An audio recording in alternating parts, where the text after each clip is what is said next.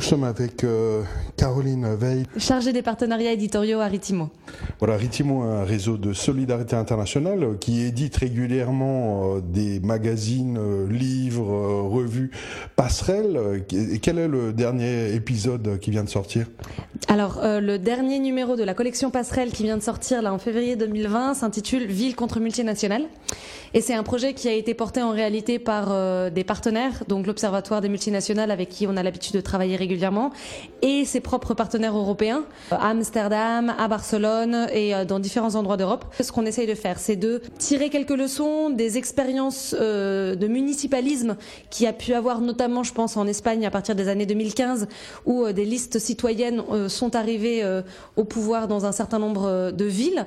Et donc, quels sont les défis que ces listes municipales ou ces, ces dynamiques citoyennes ont eu à, à faire front euh, dans différents aspects?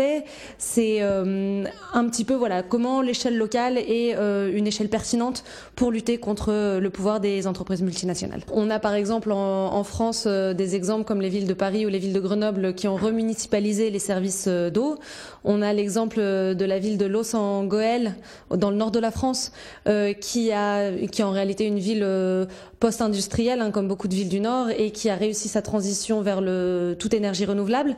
Mais on a aussi des exemples en Espagne où, par exemple, des coopératives d'électricité se sont montées pour que les pour lutter contre la précarité énergétique et pour que les citoyens et citoyennes puissent s'emparer, s'éduquer, comprendre les enjeux autour euh, de la production, distribution, commercialisation de l'électricité.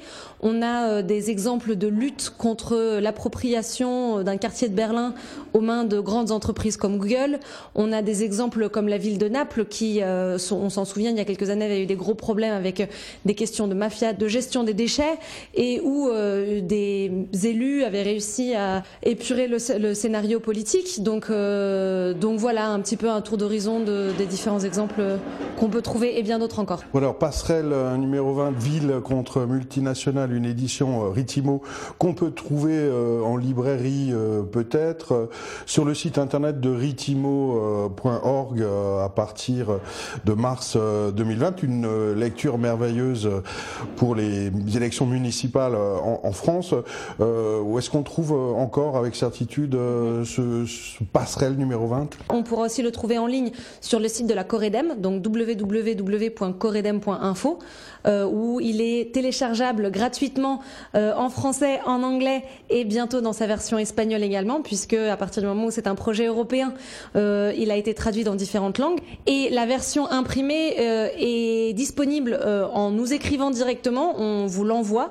Elle est, elle est, on peut aussi l'acheter en ligne via le site d'un de nos associations membres qui est Curiose et euh, en rentrant en contact tout simplement directement avec euh, le membre, l'association membre de Ritimo sur votre territoire, qui sauront comment nous contacter.